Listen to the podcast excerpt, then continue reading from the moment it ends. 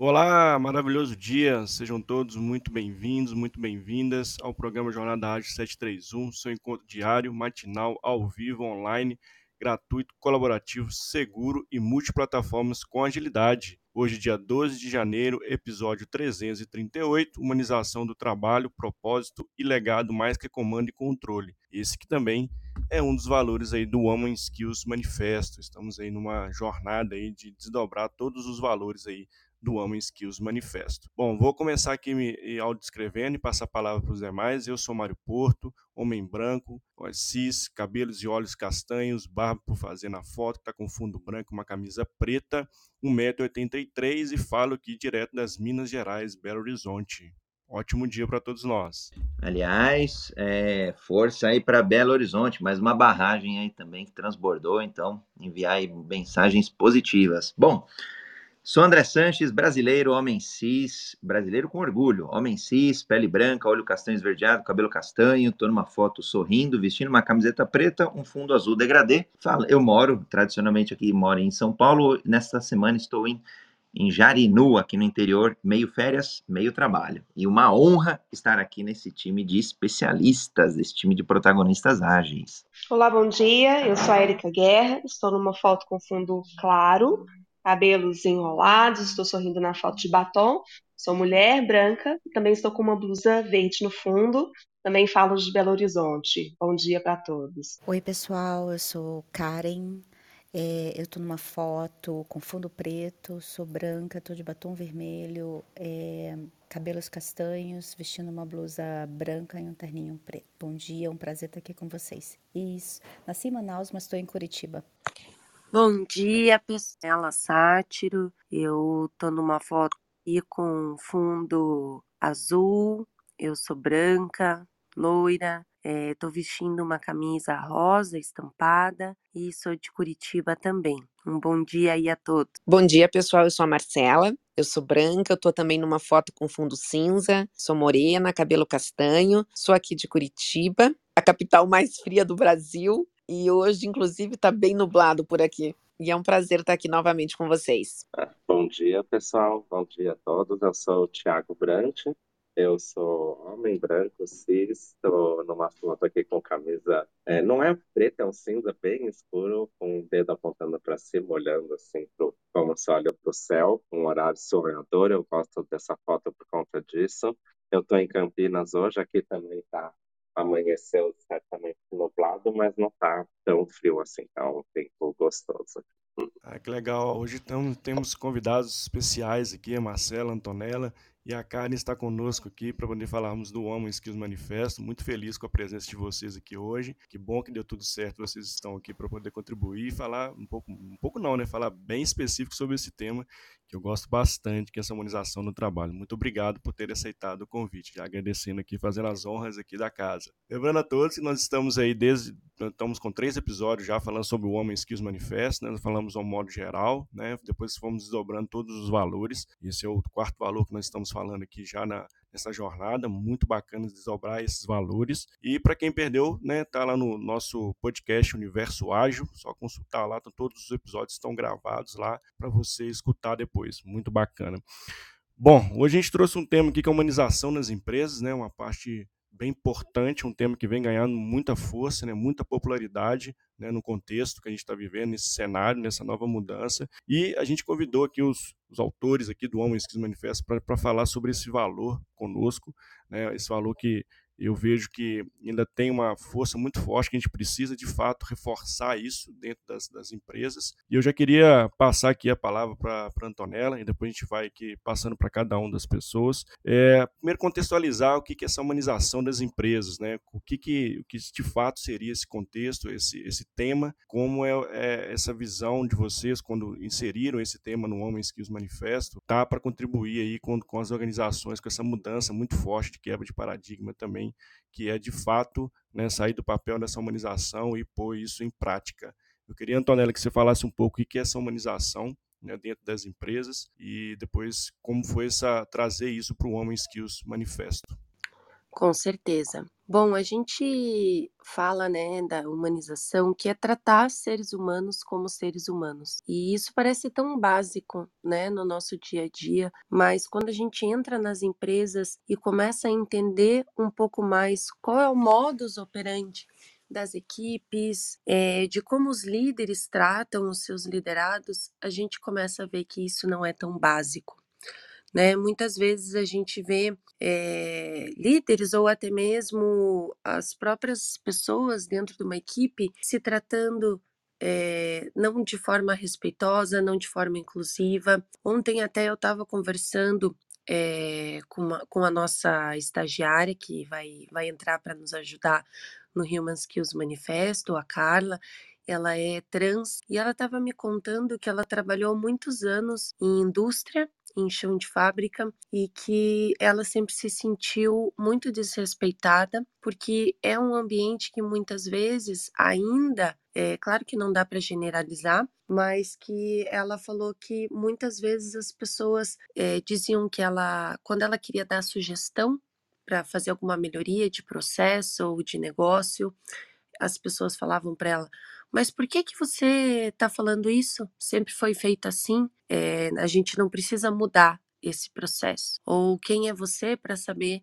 do que você está falando, sendo que você acabou de chegar aqui. Então, acho que esse é um exemplo muito legal de duas frases aí que ela trouxe na nossa conversa que mostram que ainda existe em algumas empresas, em alguns ambientes de trabalho, esse tipo de tratamento que é um tratamento que não humaniza, por sinal, é um tratamento que desumaniza, que faz as pessoas, os colaboradores, se sentirem diminuídos, que não têm valor, que não podem agregar ideias e opiniões. Então, é, a gente traz esse tema da humanização porque muitas vezes ele acontece em ambientes e ele é normalizado, que foi isso que a Carla falou para mim.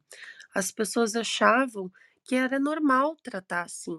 E eu achava que era normal viver num ambiente de trabalho assim. E eu falei para ela: pois é, eu também já vivi em ambientes de trabalho assim, onde as pessoas não percebem que as palavras podem agredir e podem desmotivar e podem fazer com que as pessoas não sintam que elas são parte daquela empresa ou daquela equipe. Então, a humanização do trabalho ela está muito ligada com isso, né? Respeitar o ser humano, as suas ideias, as suas opiniões, quem a pessoa é e o que, que ela traz de diferente para o trabalho, qual que é o diferencial dela. Porque se uma pessoa chega num lugar, numa empresa, numa startup, onde quer que seja, e ela começa a trabalhar naquele lugar e ela percebe que existem formas de fazer o trabalho diferente que podem agregar valor, que podem ser mais produtivas, por que não tentar uma nova forma de trabalhar?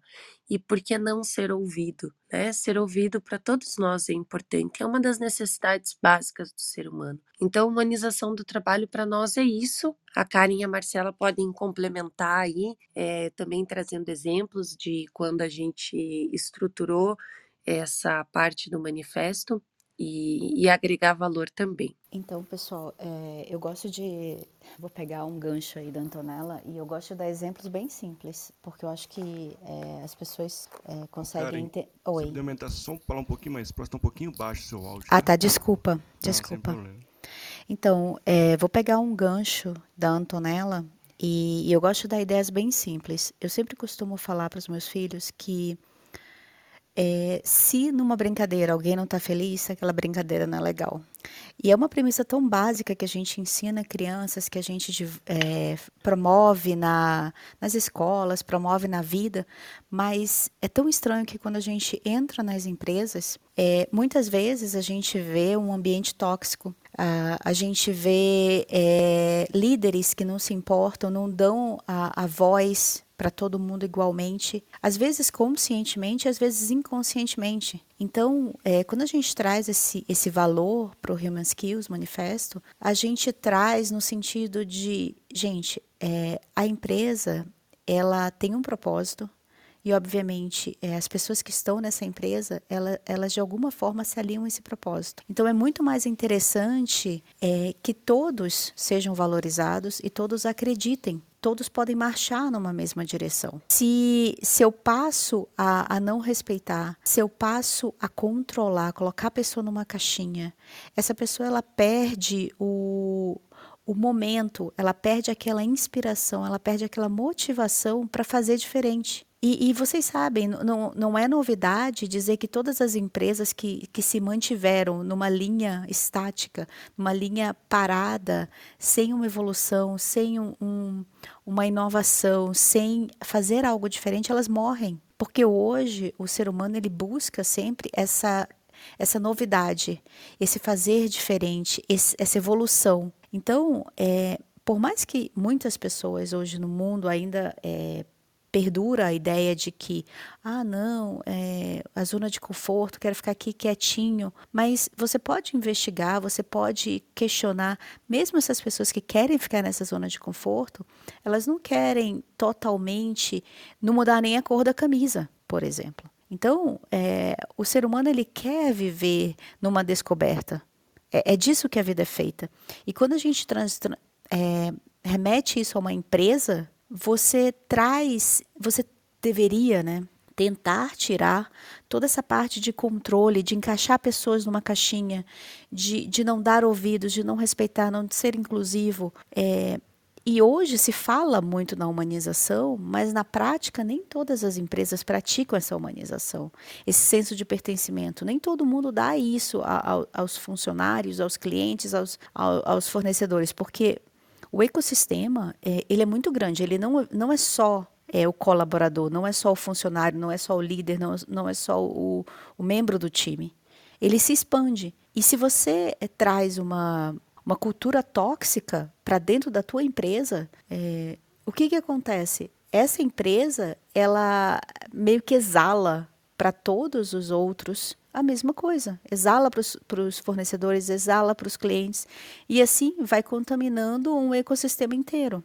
Então, é, eu creio que quando a gente estava fazendo esse o manifesto, a gente se inspirou muito em conceitos muito básicos para trazer de volta o que o ser humano precisa de fato ser, atuando ele na sua vida pessoal ou no seu trabalho resgatando valores tão básicos, mas que foram se perdendo por um capitalismo nada consciente. Então, é, é, muito profundo, mas, mas a gente tentou traduzir de uma maneira muito simples para que as pessoas pudessem realmente ancorar a mudança nas empresas, ancorar a mudança na sua própria vida.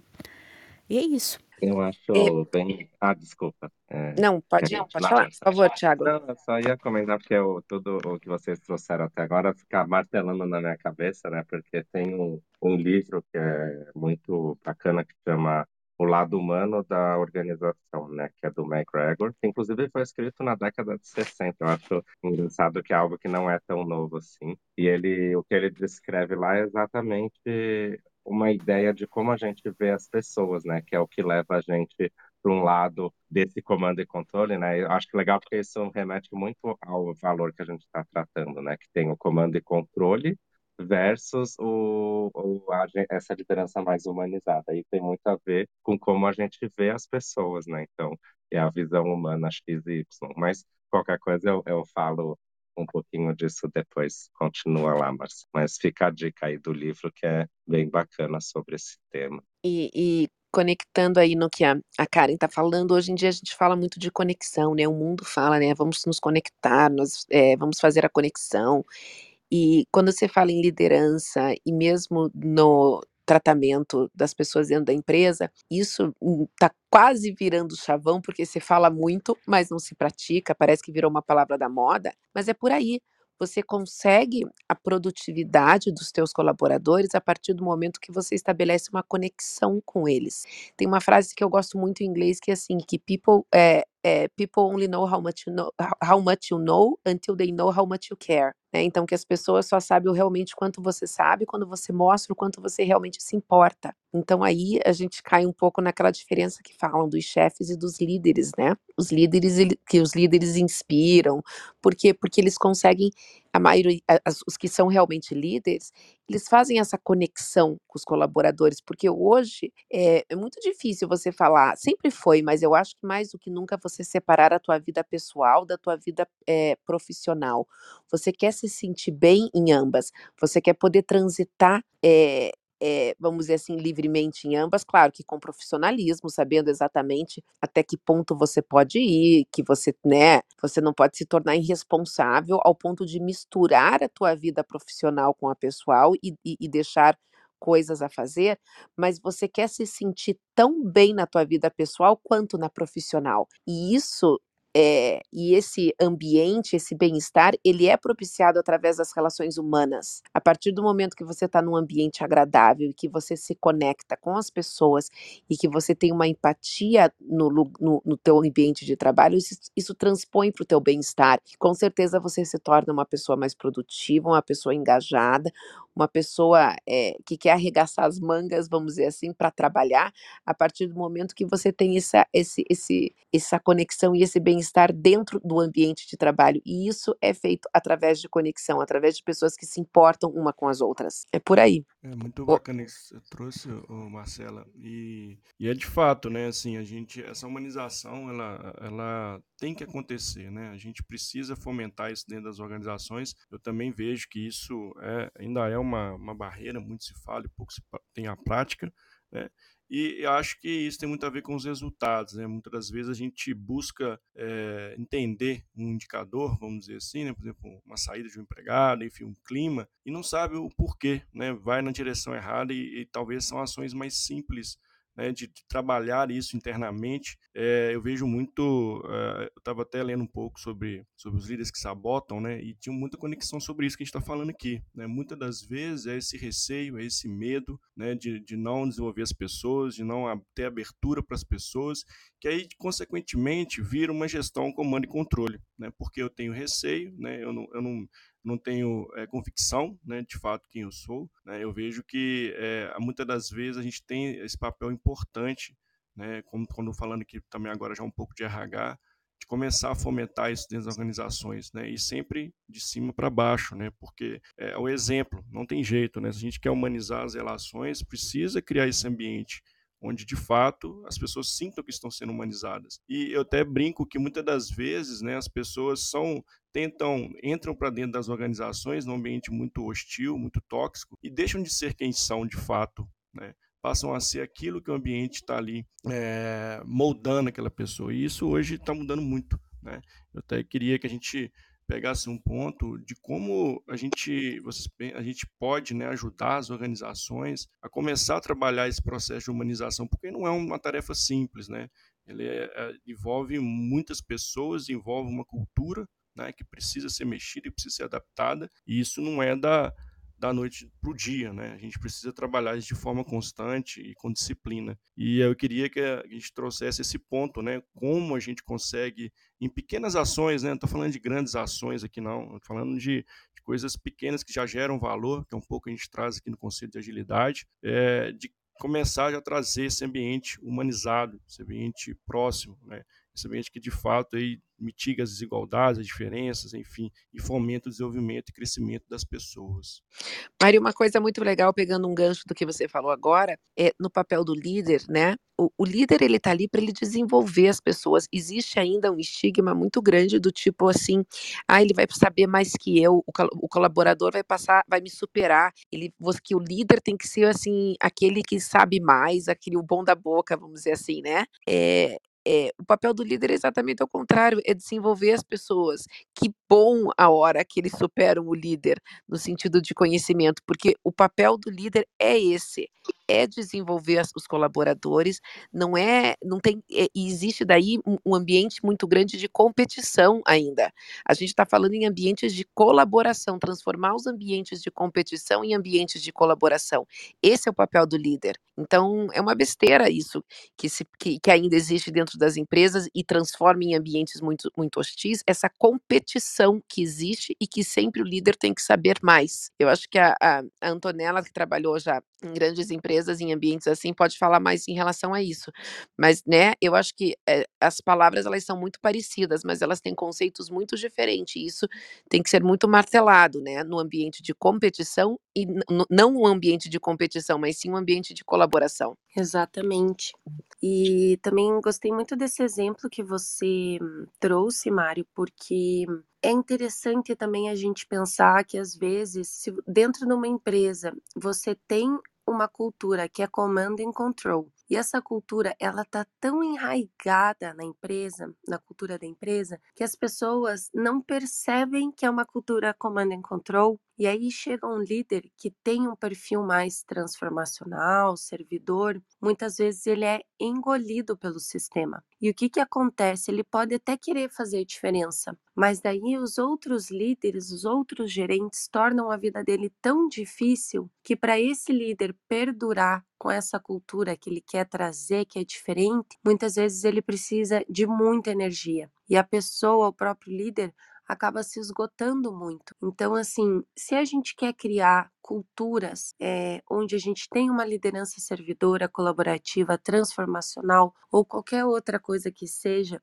que vá num, num sentido que é mais livre, que é mais inclusivo, é, a gente precisa que os líderes tenham essa consciência, né? Então, assim, se o líder tem essa consciência, ele vai fazer perguntas para o time ou ele vai dar espaço para que esse time fale, contribua. Alguns exemplos aqui, eu acho que é legal trazer exemplos básicos, é, é pedir para o time opinião, trazer é, situações e pedir para o time falar como que eles se sentem em relação àquilo e realmente escutar o que as pessoas falam, né? E, e, e respeitar a opinião das pessoas. E também, é, muitas vezes, os líderes trocarem figurinhas do que, que eles estão fazendo com os times. Porque também o que a gente vê acontecer, às vezes, em algumas empresas, é que você tem alguns líderes que já estão mais avançados nesse caminho e que você tem outros líderes que ainda estão começando ou tentando mudar uma cultura anterior. Então, se você tem rodas de conversa entre os líderes para falar sobre isso, trocar ideia, é, trocar lição aprendida, também funciona muito. E são pequenas ações que você começa a fazer para mudar uma cultura. É, acho que acho que um ponto que vale ressaltar e, e eu gostaria de, de pegar, é, ilustrar um pouquinho a, essa pergunta que o que o Mário fez, esse tema que o Mário trouxe. É, se a gente olhar ali no nível é, de time, eu acho que uma pessoa que pode ou uma persona, né, uma uma função que pode ajudar bastante seria o Scrum Master ou o Kanban Facilitator. Por quê? porque essas pessoas elas podem proteger o time. Fazendo um link com a, com a parte de agilidade, muitas vezes quando a gente traz um KPI, quando a gente traz um indicador ali do time, numa, numa organização que é muito comando e controle, as pessoas primeira pergunta, mas quem fez essa velocidade cair nessa, nesse planejamento, nesse trimestre? Mas por que, que a velocidade, quem, quem foi que não entregou? E aí você começa a apontar dedos. Então, é, essa intimidação, essa, essa, falta de, de contexto, onde o, os, a organização ela volta a tentar não olhar um time como, como um organismo vivo, onde vários têm os seus momentos, é, os ups and downs, os, o tô bem, eu tô mal, e que um dia eu super produzo, outro dia talvez nem tanto, o ser humano numa, numa forma, na sua pluralidade. Então, o Scrum Master, ele consegue, por exemplo, é, proteger bastante o time, que é que é uma da, das atividades próprias do Scrum Master, mas que ele, se ele está numa organização muito comando e controle, ele tem essa dificuldade e linka com o que a Antonella falou.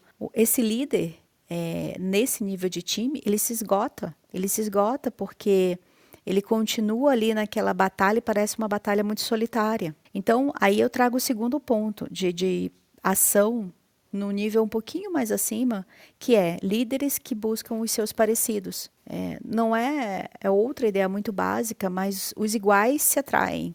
Você fala assim, ah, os opostos se atraem? Não. Numa organização é muito mais interessante você buscar quem tem as mesmas ideias, no sentido de, de formar aquela revolução do bem, formar, é, fazer o movimento. É por isso que a gente é, teve essa iniciativa de criar o manifesto, para ajudar os iguais a se encontrarem e fazer uma revolução do bem. Uma revolução que vai trazer uma empresa muito mais acolhedora, uma empresa sim que vai gerar. É, a gente não está falando de acabar com o capitalismo, mas um capitalismo consciente que vai se alinhar com, com o que as pessoas é, buscam então, esses buscar os parecidos, buscar as pessoas que pensam parecido, que querem fazer a diferença, é fundamental. E no último nível, quando a gente fala no nível de auto, é, altos executivos e tudo mais, se você está nesse nível e está ouvindo a gente, é, ouvindo essa discussão, é muito interessante que você tenha um departamento, uma área de cultura, uma área que vai estar tá sentindo o pulso da organização, porque é muito cômodo, né? Você, às vezes, fechar os olhos e ser engolido, como a Antonella falou, pela, pela cultura atual e não promover mudança nenhuma. Eu costumo falar para as minhas mentoradas e meus mentorados que busque busque a informação não só dentro da empresa, busque a informação, busque a conexão fora também. Porque é na diversidade que a gente cresce. É, é no, no, ouvir a opinião, é no, no, falar com outras pessoas, é, é muito comum que as pessoas se isolem, baixem a cabeça trabalhem, mas, gente, o ser humano ele é muito complexo. Se você ficar nesse mundinho, é, é muito difícil que você cresça, porque logo, logo você está só executando é, passo a passo de um processo e começa a não pensar mais. E que beleza tem é, a, a, vida se você não, não testa os seus conhecimentos, não testa é, o que você quer no, no fim de tudo. Então, assim, três exemplos: um a nível de time, o Scrum Master é, ajudando bastante a, nessa, nessa revolução, outro a nível de líderes, líderes que se unem, que, que os parecidos se se colocam juntos para, ter uma força maior e aliviar um pouco o esgotamento do líder.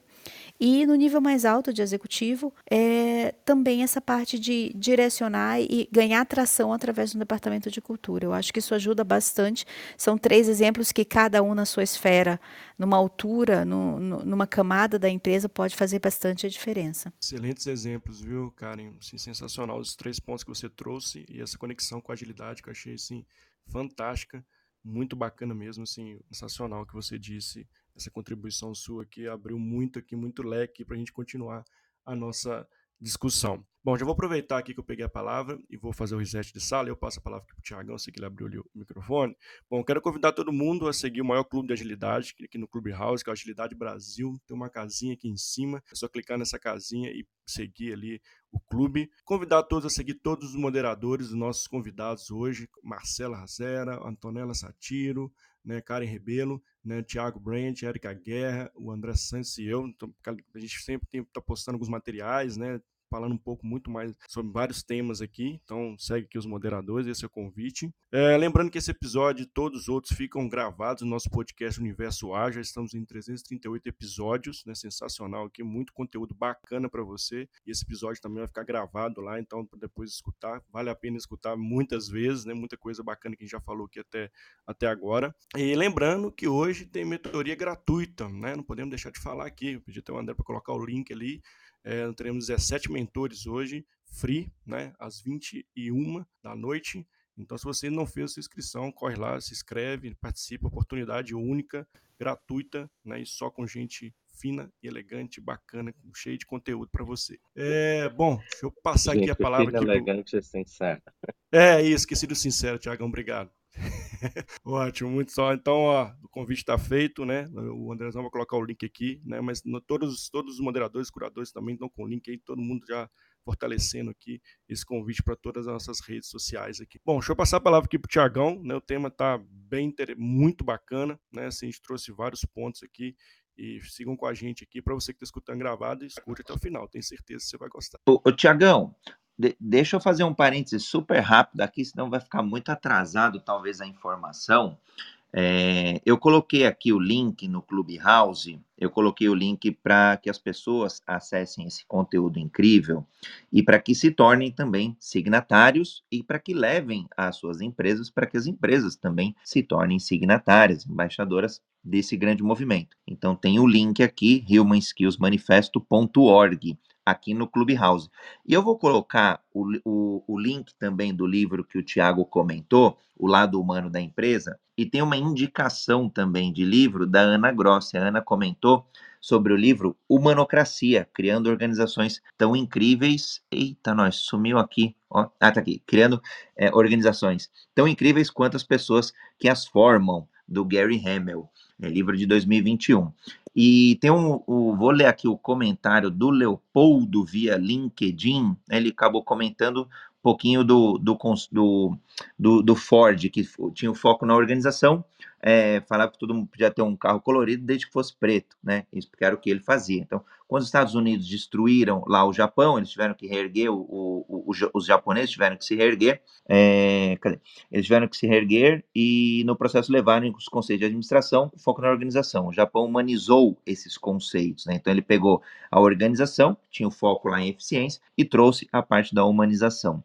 E aí equipes são mais produtivas do que indivíduos. Equipes são compostas por indivíduos comprometidos que se relacionam bem, seres humanos diferentes do que se comunicam e se completam. Muito do que a gente falou aí de diversidade também. Ah, é, eu não só ia completar, até tem a ver com o livro, né? Porque o McGregor fala da nossa visão tradicional, que é de a gente costuma, né, olhar as pessoas como assim, ah, eles são, o ser humano é folgado, ele tem trabalha por obrigação, se não tiver o salário lá no fim do mês, ele não vai querer fazer nada. E esse ele descreve como uma visão X. E a visão Y é aquela que as pessoas, na verdade, hoje a gente sabe que a gente tem que trabalhar, né, para mover nossa vida, para fazer as coisas que a gente tem que fazer. E se a gente tiver condições legais, a gente vai gostar de fazer isso, né? Todo mundo já é consciente de que o trabalho é necessário, só que a gente quer um trabalho significativo. E é muito importante a gente trabalhar essa mudança da visão, né? Acho que foi comentado sobre o Scrum Master, mas se você tem um Scrum Master que tem essa visão X, ele vai acabar fortalecendo o comando e controle, né? Então, porque ele pensa, essa equipe não quer fazer nada, se eu não ficar aqui dando ordem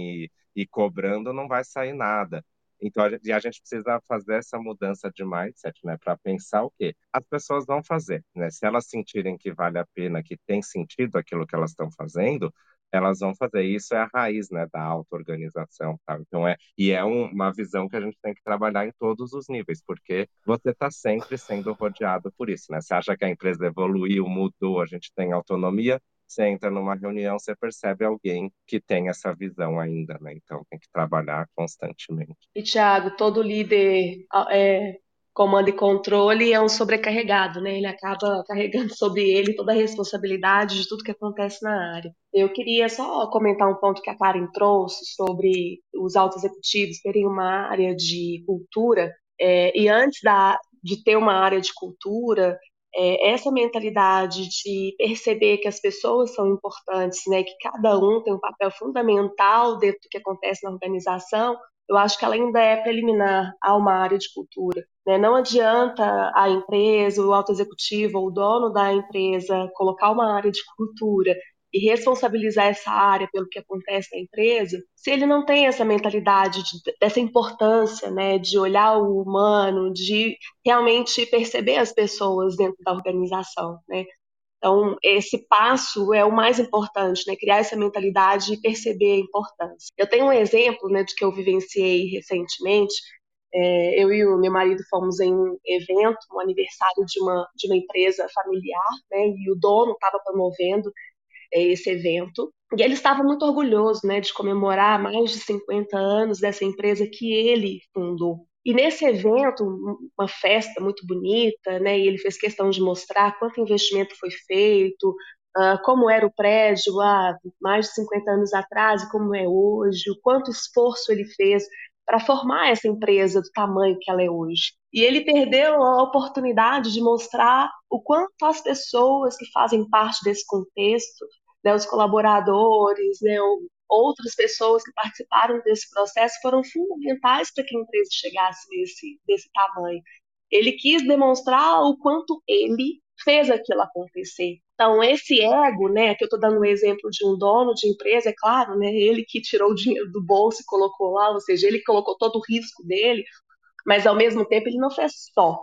Né, ele poderia ter mostrado que há uma alma, né, as pessoas ali elas colocam uma energia que fazem aquele a empresa acontecer. Isso reflete na cultura da organização. Quando você, eu já fui nessa empresa como cliente e chego lá como cliente, eu vejo que tem um murmurinho aqui, outro murmurinho ali, alguém reclamando da gestão, alguém reclamando de como as coisas são feitas, assim, meio debaixo do pano para ninguém perceber. Mas quem tem um pouco de sensibilidade percebe né, que há um problema cultural. E esse problema está muito relacionado a essa, esse reforço de quem é o dono e quem manda aqui. Eu estou dando um exemplo de uma empresa familiar onde tem um dono, Uh, mas quando a gente olha para as corpora grandes corporações, é, parte muito disso, né, desse ego, né, igual é, vocês falaram mais no início, Tonela, Marcela também, é que às vezes o líder não quer ensinar para não passar esse conhecimento e talvez a pessoa crescer mais do que ele. É, também parte disso, né, desse ego de, ah, eu vou guardar para mim. Mas quando você começa a pensar no todo, né, e como a organização pode crescer muito mais do que você, né, e abrindo um pouco a mão desse ego de ah, eu sou o dono e eu coloquei o risco aqui, a empresa pode crescer muito mais e alcançar patamares muito maiores do que eh, chegar até onde ela chegou, mesmo que seja grande, né? Então, esse potencial que está por trás ali dessa relação humanizada e de realmente fortalecer as pessoas que estão ali, mostrar que elas são importantes. Então, nesse exemplo que eu estou trazendo para vocês, acho que o que faltou foi isso, né, desse dono mostrar o quanto as pessoas que estavam ali também são importantes desse, dentro desse processo, mesmo ele tendo tido um risco maior, né?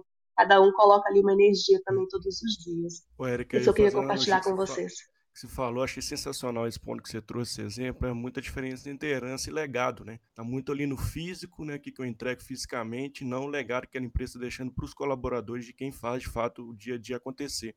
Né, transpondo para a nossa vida também, assim, a gente deixar, que é um ponto que está dentro do, do valor também, que é o legado, né? Que é de fato são os exemplos, o que a gente desenvolveu as pessoas, o que a gente trouxe, melhorou a vida das pessoas, sempre no fim do dia. Né? Eu gostei muito desse exemplo que você trouxe e me remete muito à analogia de herança e legado. Muito legal. Você... Não, com certeza, Mário. E, e, um ponto também, pelo que você trouxe, do individual, né? Às vezes a gente acha que valorizar uma pessoa, tipo, ah, eu vou valorizar essa pessoa Exato. pelo que ela fez, né? Mostrar para os outros. Eu enfraqueço a cultura ao invés de fortalecer, né? Quando eu mostro que todos juntos, trabalhando com propósito, alcançam patamares maiores, que não é uma pessoa, cada um vai contribuir com o que tem de melhor. E se eu descubro o que cada um tem de melhor para contribuir com o time, não é uma pessoa que vai levar, né, que vai ser reconhecida, é o trabalho conjunto que levou um resultado maior, né? E eu acho que é um grande desafio para as organizações construir esse caminho e não é um destaque, né? Como que eu fortaleço esse time para que todos trabalhem juntos para alcançar um objetivo maior, que não é o resultado de uma pessoa, mas o resultado do todo. Desculpa, Muito eu te interrompi, Mário. Não, tranquilo, assim, sensacional. Gostei demais desse exemplo.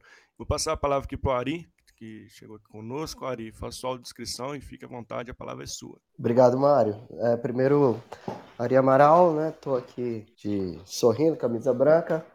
É, Primeiro, parabenizar a todos pelas excelentes considerações, né, que eu estou acompanhando desde o começo das discussões. É, queria fazer alguns, alguns comentários, ver se eu adiciono algumas pitadas que a gente não falou, né. É, é muito complexo, né, eu adorei o, o manifesto, cara, estava tava lendo, né, detalhando e dizendo assim, poxa, Legal se isso realmente acontecesse na prática. E eu faço até uma analogia com o manifesto ágil.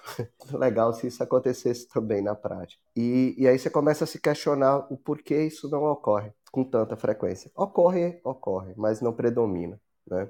E eu vejo que o nosso sistema né, nas empresas ainda muito focado é, no resultado, e tem que ser né, nas entregas, mas as métricas que são colocadas muito de eficiência, de produtividade, de rapidez nas entregas, né, de, de buscar realmente responsáveis ou culpados pelas entregas, acabam prejudicando essa humanização, porque se a gente colocasse faço um desafio, né? Se a gente chegasse nas empresas, pegasse até o manifesto de, de humano, agora o pessoal trouxe, o manifesto ágil, e você olhasse assim, quanto desses valores e princípios são feridos a cada dia?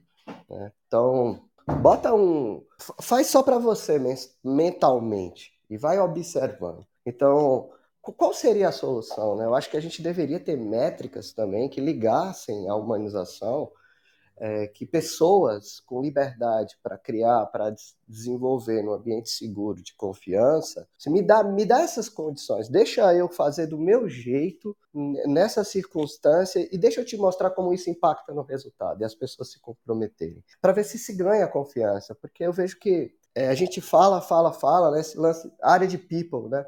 Pô, legal, né? Mas sabe o que eu tenho visto, pessoal? Empresas criando áreas de people, criando pessoas para cuidar de pessoas e dizendo o contrário, até acho que foi do que a Karen disse, é, tirando a responsabilidade do Scrum Master. Não, Scrum Master, você agora você precisa se focar no projeto, no processo, no Scrum, no framework, em fazer ele acontecer. Se não tem tempo para cuidar de pessoas, a gente vai colocar um cara de people aqui.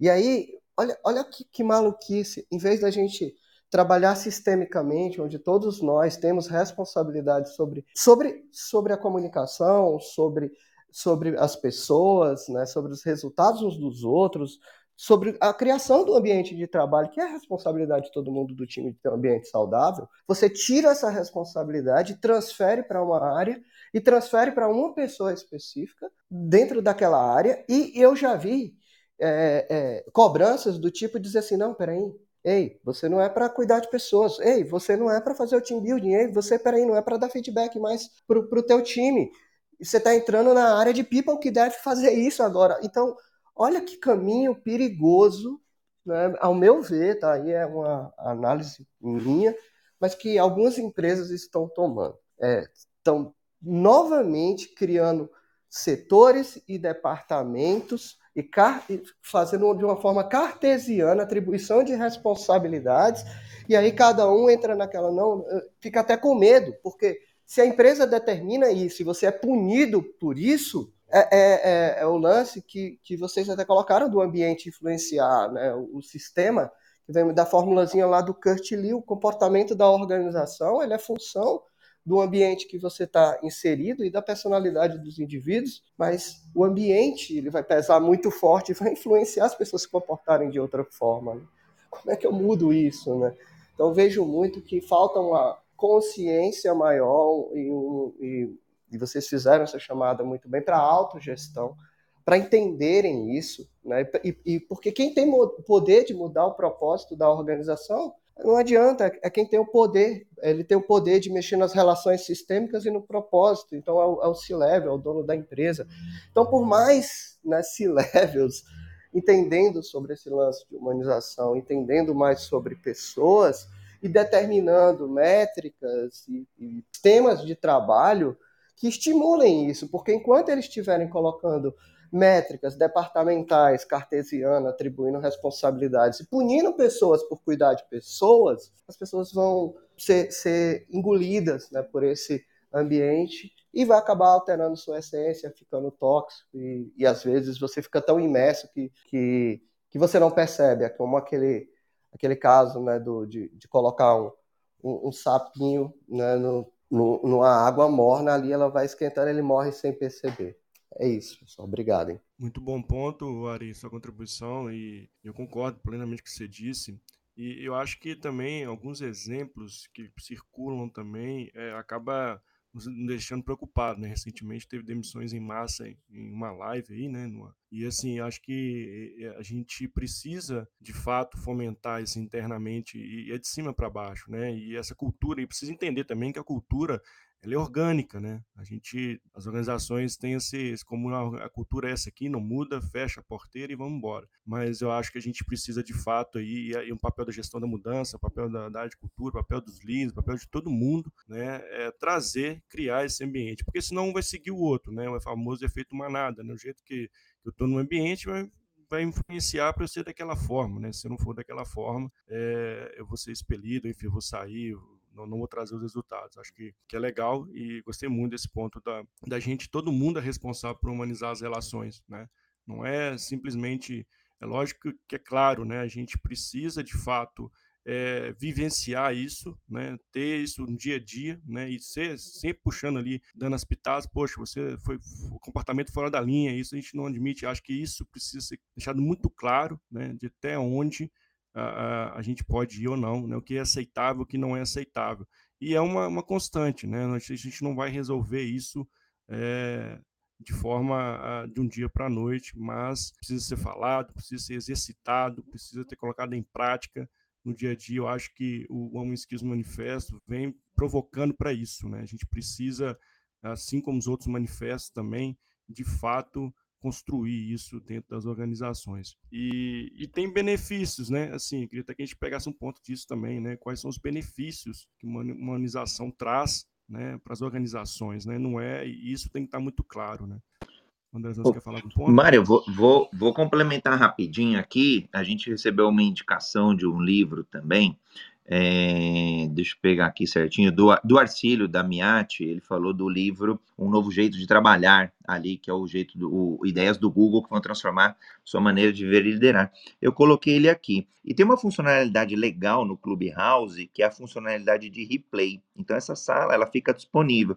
Então, porventura, se alguém perdeu algum dos links de livros, é, links do podcast, tudo material que a gente tem compartilhado aqui, depois no replay, é, não é o replay só do áudio, é o replay literalmente de toda a sala, inclusive com os links, com as, com as movimentações das pessoas. É, é, uma funcionalidade bem legal. E o que eu ia complementar, o, quando a gente fala, acho que as provocações aí, as pimentas ágeis são bem bacanas. O Maurício Benvenuti, ele teve conosco, sei lá, não, não vou lembrar o número do episódio, 30, 50, qualquer coisa do gênero. Então, dá para procurar lá o, o episódio que Jornada Ágil 731, é, Audaz e é, Incansável, se eu não me engano.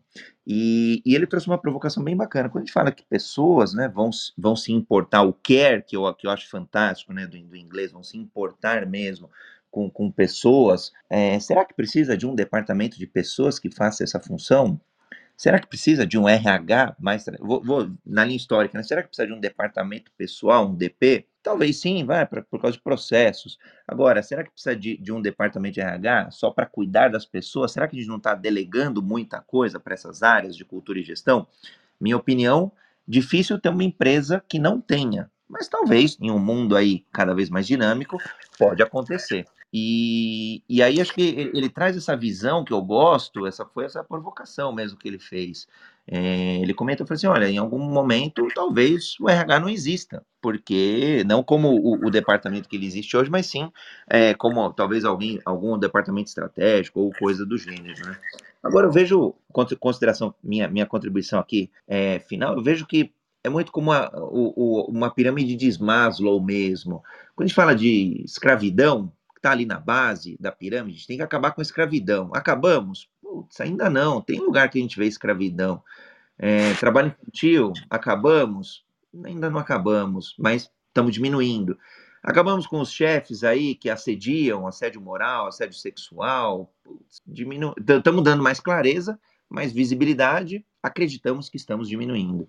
Então, acho que é uma jornada mesmo, que a gente vai igual na pirâmide de Maslow, a gente vai subindo ali as necessidades. Quando a gente olha o tema humanização do trabalho, acho que é a mesma coisa, a gente vai caminhando aí, é uma jornada, não, não é, é, acho que são movimentos que vão se juntando, e a gente trouxe um aqui que eu acredito, que acho que é fantástico, me apaixonei a hora que eu vi pela primeira vez, falei, não, vamos engrossar o caldo aí, vamos trazer mais gente e, e, e vamos fazer esse trem funcionar. É o que vai salvar o mundo? Não sei, mas acho que tem outras, outras iniciativas que a gente pode ir trazendo para o debate e fazendo acontecer, né? O lado prático mesmo da coisa.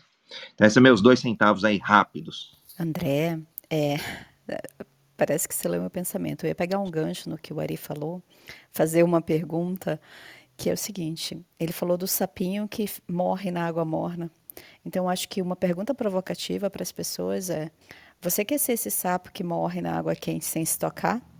Ou você quer ser o protagonista, o príncipe, a princesa? Né? Eu, eu, sou uma mulher muito básica, de pensamentos básicos, faço analogias bem básicas. E, e eu acho assim: se você quer ficar nessa água morna e morrendo aos poucos, ok, É, não, não, acho que seja um, um, futuro muito bonito. Mas se você quer ser protagonista, protagonista ágil, protagonista do Human Skills Manifesto, é, fazer a mudança, eu, eu, eu acho fantástico. O que você falou de ah, vamos engrossar o caldo, vamos fazer acontecer, é, é por pessoas assim que a gente procura. É, a gente procura pessoas que querem sair dessa mesmice, que querem ver um mundo melhor, que querem ver uma empresa mais humana, querem se sentir bem ao ir trabalhar. Então, é, é, é a, velha, a velha pergunta: você é o sapo ou você é o príncipe ou a princesa? Né? Você quer ser protagonista ou você quer estar na manada? É, é, é, essa a diferença que tem que se pensar. O que, que você quer ser quando crescer? Né? Eu acho que deixar aí a pergunta bem provocativa para as pessoas. Sim, e acho que também um ponto bem importante conectando o que a Karen falou, o Ari, é justamente a gente começar a pensar se a gente está realmente colocando as pessoas em primeiro lugar. O que, que isso quer dizer? Porque nos exemplos que a gente trouxe, que a Karen até mencionou na parte da agilidade, né, dos líderes perguntando por que, que a velocidade diminuiu, isso é você colocar o lucro em primeiro lugar. Quando a gente coloca as pessoas em primeiro lugar, as perguntas mudam, o que faz o jogo mudar. Então, se a gente coloca as pessoas em primeiro lugar, a gente vai perguntar para o time numa situação como essa o que, que aconteceu, o que, que pode ser melhorado, né? A gente vai tentar entender a causa raiz e trabalhar nessa causa raiz e não trazer para o lucro, trazer para o lucro é trazer para o índice, é trazer para o balance scorecard. Então, se a gente quer ter empresas mais humanas, times mais humanos e uma cultura organizacional mais humana, a gente precisa mudar as perguntas e colocar as pessoas em primeiro lugar o lucro ele sempre vai ser consequência. Fantástico, Antônia, fantástico, assim, muito feliz mesmo com tanta contribuição que a gente trouxe aqui, como a gente está impactando vidas aqui e, trazendo esse contexto para todo mundo, assim, estou muito feliz com o episódio de hoje, é, com muita coisa rica que a gente trouxe aqui, e eu vou até fazer as honras da casa, o Arcílio, é, a Liliane, a Fernanda, isso, os três são novatos aqui no Clubhouse, então um, símbolozinho ali de festa. Sejam muito bem-vindos à nossa sala, viu? Cheguem todos, todos os dias, temos salas aqui do Jornada Ágil, sejam muito bem-vindos, tá? Espero que vocês tenham curtido aqui. Se curtiu, deixa um comentário pra gente, tá bom? Muito, sejam muito bem-vindos. E já passando aqui para as considerações finais, com um gostinho de quero mais, né? Acho que o tema de hoje é fazendo uma, uma, trouxe muitas reflexões, né? Trouxe muita coisa bacana, muita contribuição é aquele famoso episódio vale a pena ouvir de novo, né? Então vai ficar gravado tanto aqui no Clubhouse como também no nosso podcast Universo Ágil, lembra do mundo. Tá? E se você se te impactou de alguma forma, comente, compartilhe isso para que essa mensagem possa chegar para mais pessoas e de fato saímos aí para a prática, né? impactando vidas, melhorando organizações, né, que no fim do dia são as pessoas que fazem acontecer. Passando aqui para cada um fazer as considerações para a gente encerrar aqui esse, esse encontro de hoje e agradecer todo mundo já de antemão que esteve conosco aqui ou que vai escutar esse podcast aqui é, no, até o finalzinho. Queria só é, reforçar a questão do protagonismo que foi falado, né, é, e dizer que para cada um ser a mudança que deseja. Né, e aí com autoobservação, é, vendo cada dia a tomada de decisão, o que faz, como faz, avaliando se está de acordo com esse olhar humanizado. Né? Sair do automático. Às vezes a gente está no automático e não percebe que muitas atitudes estão relacionadas ao não humano. Mas quando a gente começa a pensar, avaliar e refletir sobre o nosso próprio comportamento, a gente começa a mudar a nós, né, e a gente consegue mudar o nosso ambiente também. Muito obrigada pelo episódio de hoje, agradeço aí todos os participantes né, e uma ótima quarta para nós. Então, pessoal, eu acho que fica um, um pensamento final de procure procure aliados, procurem pessoas para movimentar essa onda. Eu acho que ajuda você a não se esgotar, ajuda os seus as tuas crenças a serem reforçadas, o que você acredita ser reforçado.